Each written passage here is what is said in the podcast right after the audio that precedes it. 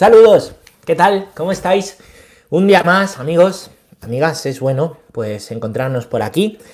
Me alegro mucho de que podamos encontrarnos, que podamos juntos compartir café, tomar café. Qué rico, o lo que queráis. ¿eh? El vaso de leche, la infusión, el whisky con hielo. Eh, y bueno, sobre todo que tengáis también a mano el catecismo, o si no, preparados para simplemente escuchar. Hay quien tiene hasta un cuaderno, va tomando notas de todo, ¿no? Hay quien escucha esto mientras, mientras cocina, mientras cose, mientras limpia la casa, mientras ordena los papeles. Bueno, pues esta es la maravilla de estos medios digitales, ¿no? Y cuánto bien, pues, pues nos pueden hacer, ¿no? Yo os confieso que, que escucho algunos podcasts y cosas buenas, ¿no? En el tiempo que tengo que hacer recaos, cosas, me ayudan mucho. ¿eh? Bueno, bueno, bueno, bueno, pues vamos a... Vamos hoy a terminar este, este bloque, lo que, lo que llama párrafo, el, el catecismo, ¿vale? Ya sabéis que, pues desde que empezó esta segunda temporada estamos viendo dentro de la primera parte, ¿vale? La segunda sección, donde estudiamos el credo, en la segunda sección el capítulo primero, donde vamos a ver todos los artículos, poco a poco, como entenderéis es largo, y, y dentro, de, dentro de, esta, de este capítulo primero, perdón, artículo primero del credo, creo en Dios Padre Todopoderoso, pues vamos a terminar de ver hoy el párrafo 1, que se dedica a hablar de creo en Dios. Empezamos en el punto 119 y hoy terminaremos, si Dios quiere, en el 231. Nos quedamos el otro día en el número 222. Vamos a ver, vamos a ver, porque ya hemos dicho que Dios es uno, que Dios es la verdad, que Dios es amor, porque Él nos lo ha dicho, esto tiene una serie de consecuencias. ¿Bien? Tiene una serie de consecuencias. Como os digo siempre, me lo habréis escuchado alguna vez seguro. Una fe que no empapa la vida, una fe que pues que no entra en la propia vida, una fe que no impregna las obras, no es fe, es un idealismo, son buenas ideas, ¿vale? Hemos separado la fe de la vida y eso es contrario a la fe, porque la fe está hecha para ser vivida, celebrada, profesada. ¿vale? Entonces, eh, bueno, pues que Dios sea uno, que Dios sea verdad, que Dios sea amor, tiene una serie de consecuencias, consecuencias concretas para nosotros. Siempre os digo también, no da igual que, sea, que haya un Dios o que vivamos en un politeísmo. ¿Mm? No da igual que, que Dios sea uno y trino a que no lo sea. Los dogmas que vamos a ir estudiando, ¿vale? A lo largo del credo, pues no dan igual, no da igual que la Virgen María sea virgen o no lo sea. hombre, pero ¿qué más da? Si lo importante es que Jesús murió por... No, es que no da igual. No da igual porque todo tiene que ver con nuestra vida. En la medida en que lo entendemos, podemos vivir mejor. ¿eh? Pues nuestra, nuestra vida de fe. Así que vamos a leer estos puntitos de, este, de esta cuarta parte del párrafo 1 y después el resumen de lo dicho estos días. Estamos en el entonces, consecuencias en la fe en el Dios único. Consecuencias en la fe en el Dios único. Punto 222. Leemos. Creer en Dios, el único, y amarlo con todo el ser, tiene consecuencias inmensas para toda nuestra vida. Bueno, pues aquí nada, yo creo que es quizá el punto más pequeño que hemos leído del catecismo hasta ahora, ¿vale? En todos estos llegaremos como 50, ¿no? Catequesis, contando las de marzo y abril y mayo y estas del catecismo, quizás es el más pequeño, ¿no? Creer en Dios, el único, y amarlo, claro, porque aquí ya veis que creer tiene que ver con amar. Creer tiene que ver con amar. Cuando hablamos de Dios, yo creo en Dios, bueno, yo digo, creo que existe China, pero no amo China. Ni los murciélagos de China, ¿entendéis? Eh, yo creo que, creo que lo mejor para comer un filete es tenedor y cuchillo. Pues lo creo. Sí, estoy convencido. Y si el cuchillo es de sierra, pues mejor. Pero no amo el tenedor y el cuchillo. Me da un poco igual. Pero creo en Dios.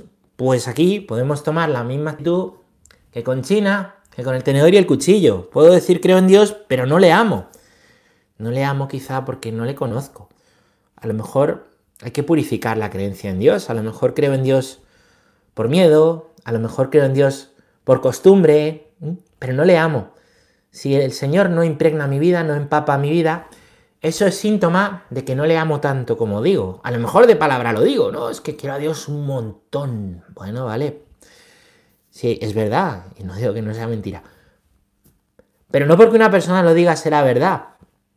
¿Vale? Si eso no empapa la vida, ¿eh?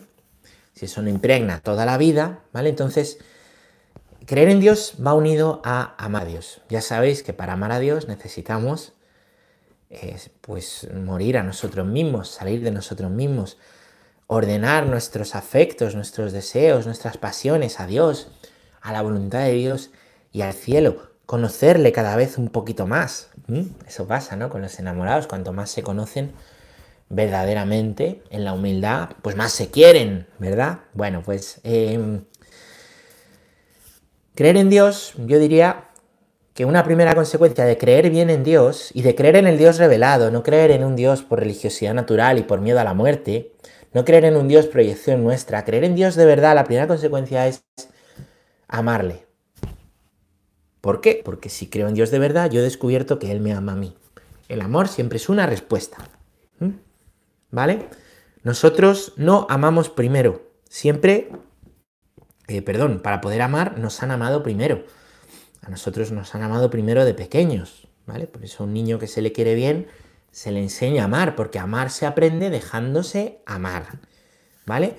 Pues a Dios, conocerle, creer en Él, se aprende dejándose, abandonando nuestros problemas, nuestro pasado a su misericordia, abandonando nuestro futuro a su providencia, entregándole nuestro presente, aceptando su palabra, ¿eh? aceptando que su palabra es verdad, que Él ha muerto y ha resucitado por ti, que Él ha muerto y ha resucitado por ti. ¿eh? Pues la primera consecuencia de conocer a Dios amor y creer que Dios es amor es amarlo, es responder. Si digo creo en Dios relojero, como ayer os decía, pues, pues hombre, pues la primera consecuencia es que bien funciona el mundo, como un reloj. Creo en Dios amor, pues no es que, además de que el mundo funciona bien, es que Dios lo ha hecho por amor y a mí me quiere y yo le quiero, ¿no? Bueno, claro. Entonces conocer a Dios requiere ver qué ha dicho de él la escritura, ver lo que ha dicho él mismo. Insisto mucho en esta idea, la digo muchas veces, soy muy pesado, pero es que es importante. Bueno, pues creer en el Dios único y amarlo con todo el ser, como dicen los judíos, y como dice Jesús, que es el primer mandamiento, amar a Dios con todo el ser, el ser, os acordáis que nos ha sido dados, tiene consecuencias inmensas para nuestra vida. Y es que amar tiene consecuencias. Claro. ¿Cuáles son? A ver, por ejemplo, las chicas, que seguro que os gustan que os regalen flores. ¿Mm? Esto hoy en día hay quien dice que es machismo, pero aquí seguro que no lo pensáis ninguno, ¿no? Pues... Eh, Vuestras flores favoritas. Pensar en vuestras flores favoritas. Y llegáis un día a casa. Llegáis un día a casa y encima de la cama está un ramo de vuestras flores favoritas.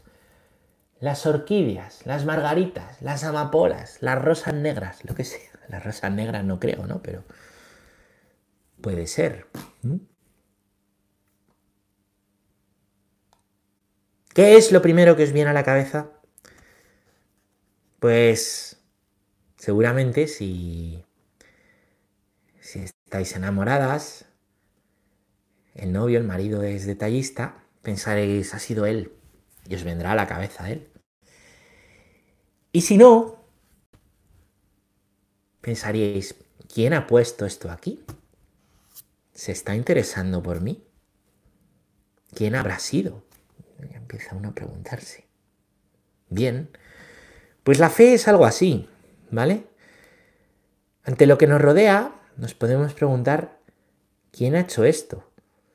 Y cuando uno descubre que eso ha sido hecho por amor, puede reconocerle en unas consecuencias inmensas para nuestra vida. Y a lo largo de la vida le reconocemos y ese amor y ese reconocer que Dios es amor tiene consecuencias en nuestra vida. Porque nuestro corazón se ensancha, como se ensancha el corazón de los que están enamorados si cuidan el amor. ¿Mm? Vamos a leer el punto, se entiende bien, ¿no? 223, que dice, es reconocer la grandeza y la majestad de Dios.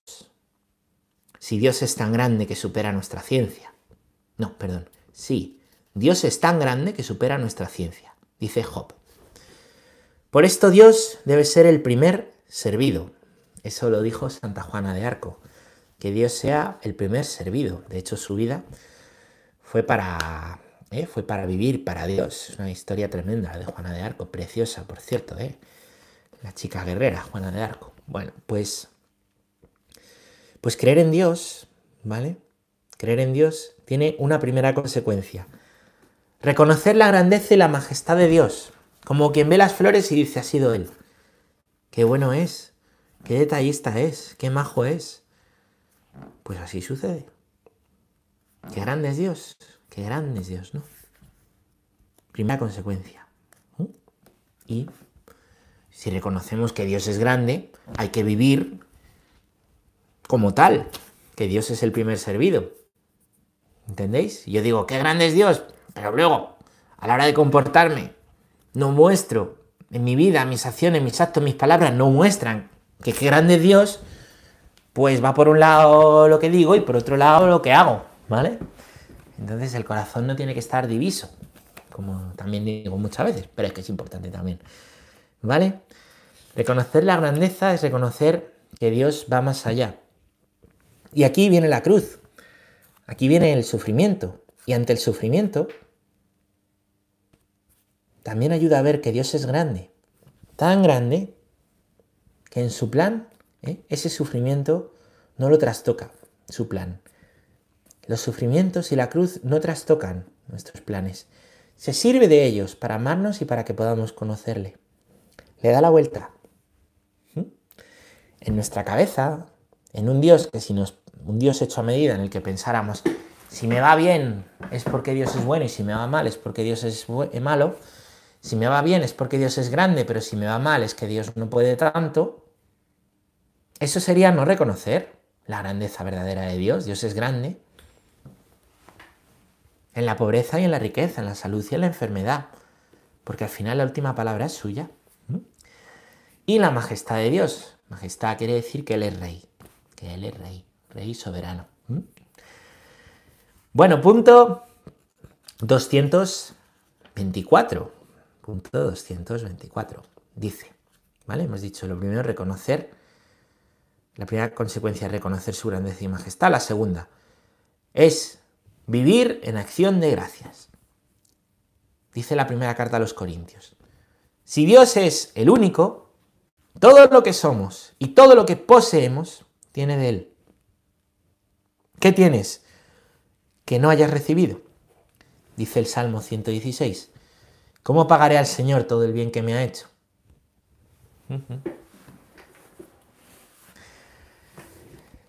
Cuando uno entiende que en la vida todo es don, todo es gracia, ¿eh? ¿os acordáis? 2020, ¿cuántas desgracias? Año de gracia del Señor. Que en medio del sufrimiento no deja de derramar su gracia. Uno vive agradecido siempre, esa pregunta que a veces escuchamos, ¿tienes algo que no hayas recibido? Es de San Pablo. ¿Tenéis algo que no hayáis recibido? Cuando vamos consiguiendo cosas, nos aferramos a ella como si fueran nuestras. Cosas que hemos conseguido por nuestros dones y talentos, nos aferramos a ellas como si fuéramos nosotros los grandes y las majestades. Tenemos como esa tendencia. El corazón humano se aferra y hace un ídolo de cualquier cosa.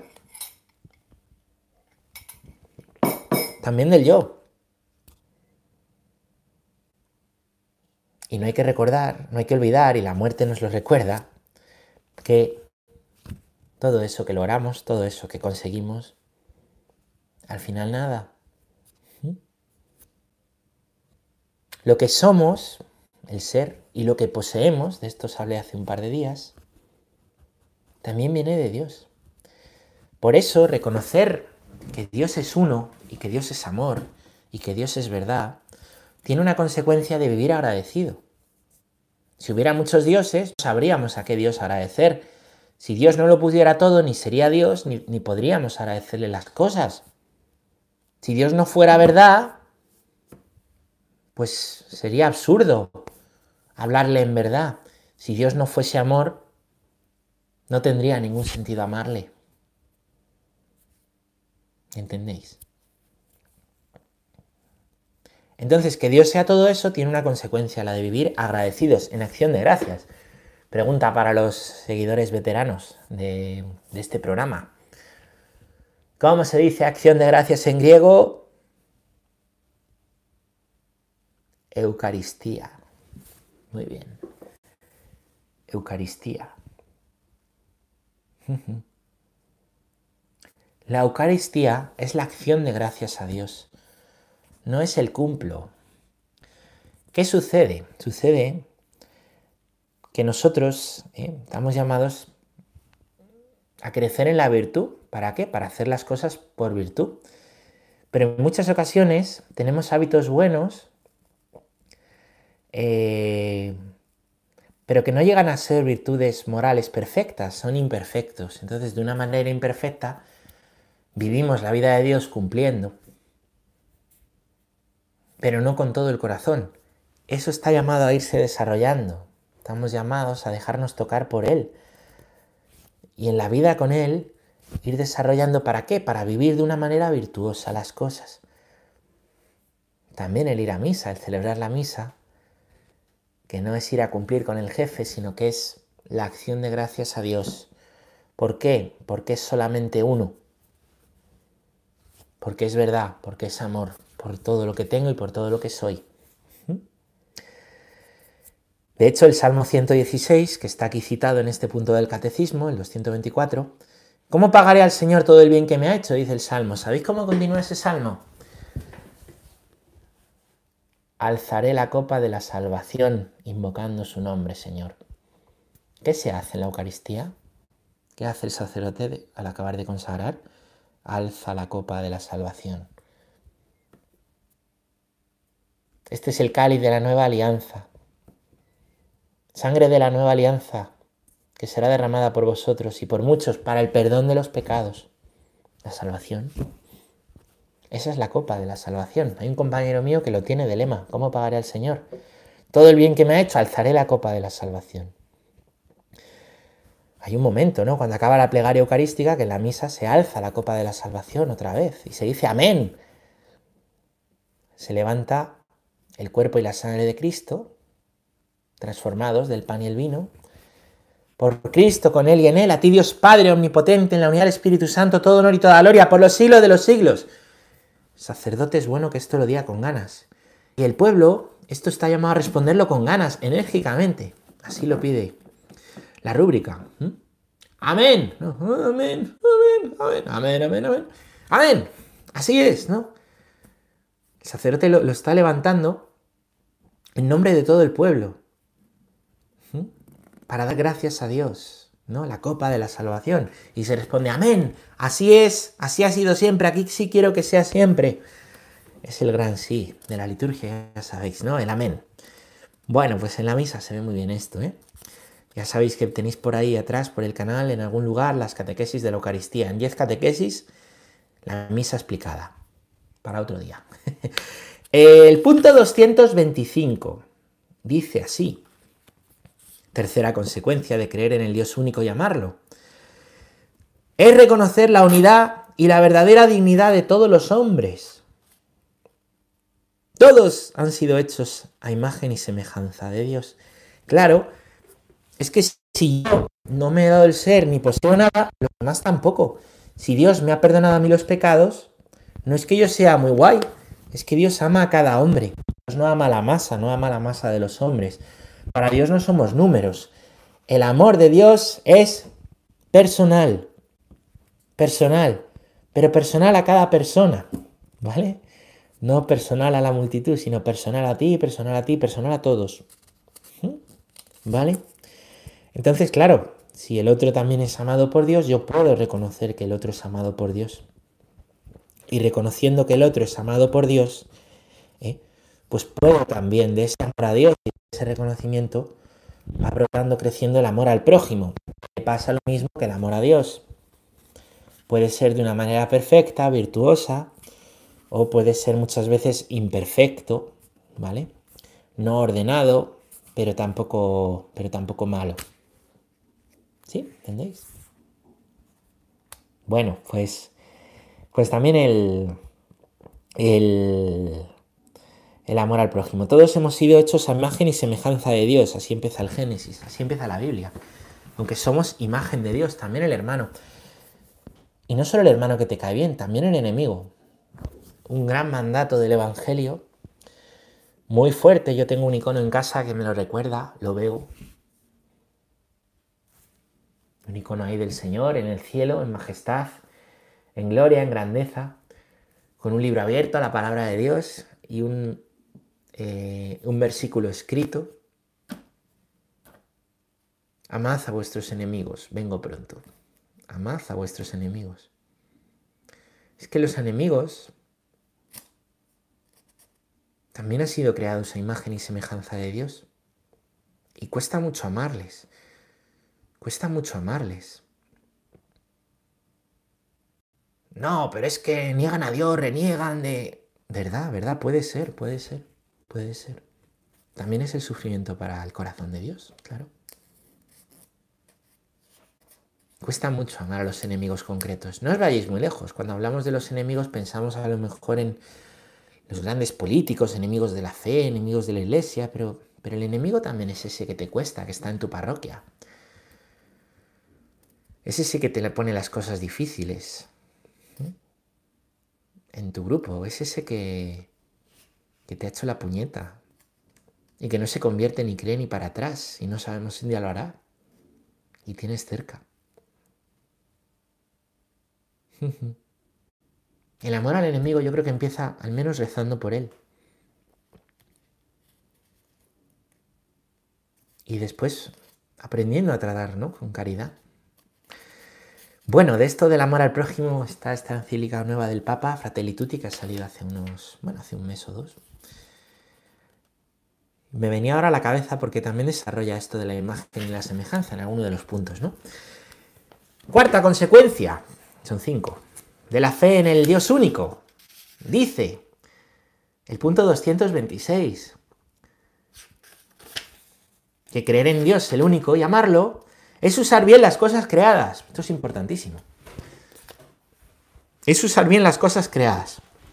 La fe en Dios, el único, nos lleva a usar de todo lo que no es Él en la medida en que nos acerca a Él, y a separarnos de ello en la medida en que nos aparta de Él.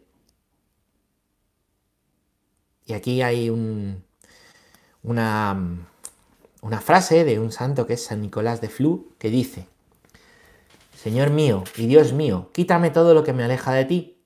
Señor mío y Dios mío, dame todo lo que me acerca a ti.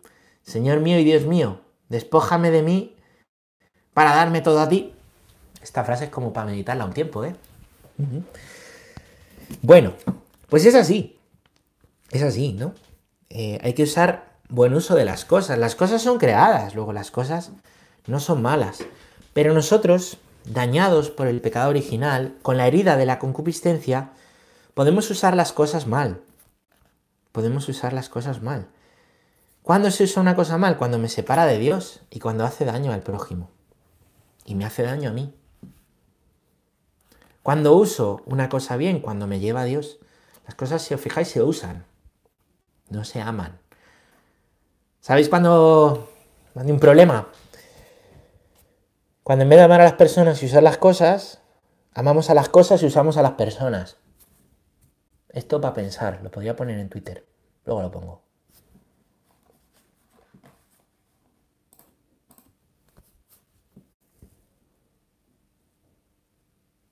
Luego hay cosas que. Pues que no son malas, pero no son para todas las personas, pues según el estado de vida. ¿Mm? ¿Entendéis? Por ejemplo, pues, pues mira, la, tecnología. Yo creo que es una cosa muy buena, ¿vale? Bien usada, ¿vale?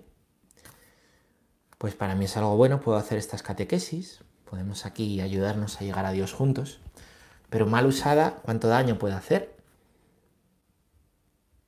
Este mismo móvil, ordenador donde, o tele donde estamos viendo estas catequesis, pues también puede ser fuente de mal y de cosas malas que dañan, que dañan a Dios, al hermano y que te hacen daño a ti, ¿vale? Ahora que he escrito un libro, esto de la pornografía.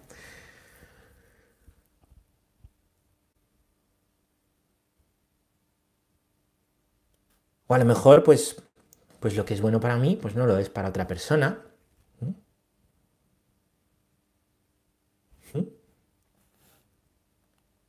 ¿Entendéis? A lo mejor, eh, pues lo que es bueno para un matrimonio no lo es para un sacerdote, o no lo es para una, para una religiosa. O es que estas monjas, fíjate que no tienen, no tienen móvil. Pues a lo mejor no les hace falta, no tienen que tener móvil. No es que los móviles sean malos. Y como los móviles son malos, las monjas no los tienen. Es que no lo necesitan. No les lleva a Dios. Y en cambio yo, que me tiene que llamar el tanatorio, que me tiene que llevar llamar el hospital y que... Pues me viene muy bien. Y puedo grabar estos vídeos, por ejemplo. ¿Entendéis? Entonces, en las cosas también hay un discernimiento en el uso de las cosas. ¿Vale? A veces vemos las cosas muy moralistamente, malo o bueno, para todo el mundo, muy legalistamente. En el... No, hay que aprender a hacer un uso de las cosas. Y el criterio es este criterio que viene señalado en el Evangelio, en Mateo 5, 29, 30 16, 24, 19, 23, 24.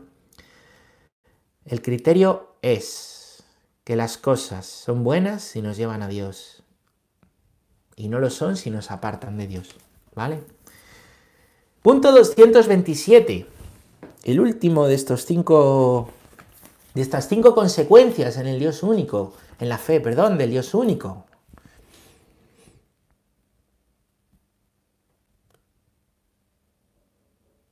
es confiar en Dios en todas las circunstancias, incluso en la adversidad. Una oración de Santa Teresa de Jesús lo expresa admirablemente, famosísima. Nada te turbe, nada te espante, todo se pasa, Dios no se muda. La paciencia todo lo alcanza, quien a Dios tiene, nada le falta, solo Dios basta. Bien. Pues en todas las circunstancias de la vida es aprender a decir, esto lo he explicado antes, ¿no? Y lo digo tantas veces, ¿no? Pues qué, qué bueno es Dios y qué grande es Dios siempre. En lo bueno que nos pasa y en lo malo que lo pasa, que nos pasa. Qué grande es Dios, porque es eterna su misericordia. He tenido bendiciones en mi vida, porque es eterna su misericordia. Estoy en una época de mi vida muy feliz, porque es eterna su misericordia. Tengo ahora un gran sufrimiento, porque es eterna su misericordia. Tengo grandes preocupaciones, porque es eterna su misericordia. Cuesta hacer esa oración, la, segunda parte, ¿no? Seguro que rechina. Dios es Dios siempre. Dios no deja de ser Dios. Dios no deja de ser grande. Dios no deja de amarnos de ver. Luego en todas las circunstancias podemos confiar en Dios. Es que ahora no va bien.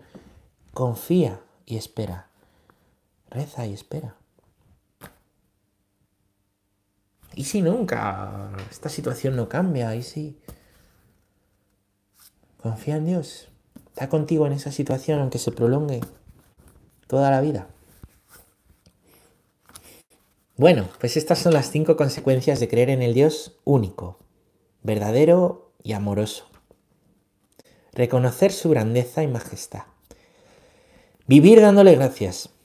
Eucaristía. Reconocer la unidad y la dignidad de todos los hombres. Que Dios está en el pobre, que Dios está en el hermano pobre. Usar bien las cosas creadas. Confiar en Dios en todas las circunstancias. ¿Vale? Muy bien, pues vamos a terminar leyendo eh, estos cuatro puntitos, siempre al final de cada párrafo o artículo, del catecismo viene un pequeño resumen en unos puntitos. Esto viene a resumir, pues, pues las catequesis de estos últimos días sobre Dios Padre. Y dice, punto 228, escucha Israel, el Señor nuestro Dios es el único Señor. Es absolutamente necesario que el Ser Supremo sea único, es decir, sin igual. Si Dios no es único, no es Dios. Lo dice Tertuliano, un padre de la Iglesia del siglo III. Que Dios es único está dicho, ¿vale? Está revelado por Dios y ya vimos, ¿no? Resumen, esto es un resumen, cómo en medio de pueblos politeístas, culturas politeístas que de manera natural van creando dioses, proyectando dioses ante lo que no entienden, surge un pueblo que cree en un solo Dios. Y no porque le han dado mucho al coco, sino porque Dios se ha revelado y les ha dicho, escucha, escucha, que la fe entra por el oído, dice San Pablo. El Señor es uno. Amarás al Señor tu Dios, porque además Él te quiere con todo el corazón, alma, fuerzas y ser. Esta es la oración del pueblo de Israel. Este es el mandamiento principal de la ley de Dios que dirá después Jesús. En Marcos 12, 29, está aquí señalado, ¿no? Bueno, punto 229. La fe en Dios nos mueve a volvernos solo a Él como nuestro primer origen y nuestro fin último, a no anteponer nada a Él. Resumiendo, si Dios es Dios, si Dios es Dios,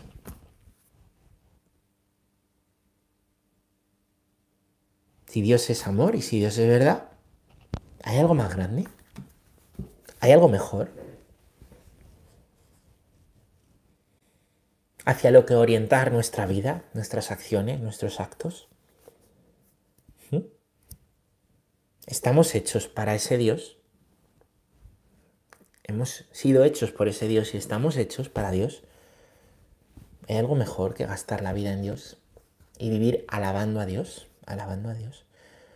En lo cotidiano, la santidad de la puerta de al lado, que señala el Papa Francisco, ofreciendo, ofreciendo mi vida, entregando todo en mi vida, viviendo de su amor, viviendo de su perdón, de su misericordia, y enseñando esto a mi familia, a mis hijos, a mis nietos, a mis hermanos, viviendo el amor al prójimo. Es que a mí lo de los enemigos me cuesta, joe, a los demás no. A los demás no nos cuesta. Claro, si es que. Si es que al cristiano le.